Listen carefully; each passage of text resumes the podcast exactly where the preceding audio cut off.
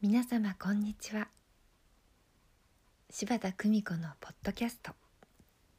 優しく優しく優しく。本日も皆様の日々に優しさをお届けいたします。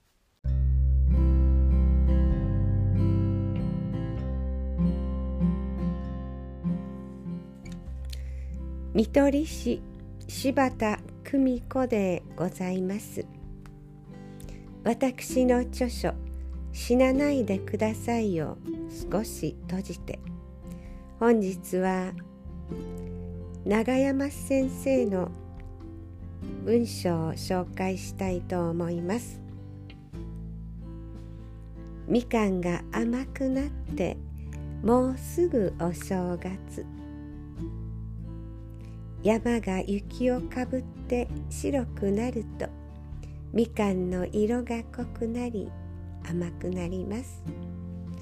夕暮れまで広場で遊んでいた少年がみんなと別れ木枯らしの中を走って家に帰るとこたつの上にみかんの山。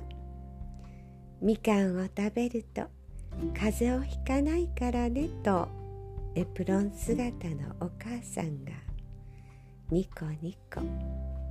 みかんにはビタミン C が多いので免疫力を高めて風に負けない体を作ってくれます。台所から大好きなカレーの香りがして思わず「万歳!」お父さんも帰ってきて夕ご飯の始まりです。少年は山盛りのカレーライスを大きなスプーンで夢中で食べています。その夜少年は布団の中でもういくつ寝るとお正月？と指折り数えるのでした。お聞きの皆さんも思い出がよみがえってきたのではないでしょうか。楽しかったあの頃今もそのままです。皆さんの心はすぐに幼い頃に戻ります。優しく。優しく。優しく。今を生きて。どうぞ皆様。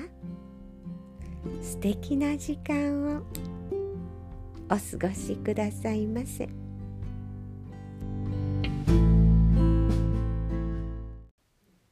お聞きいただきありがとうございました。皆様の毎日が心穏やかなものでありますように。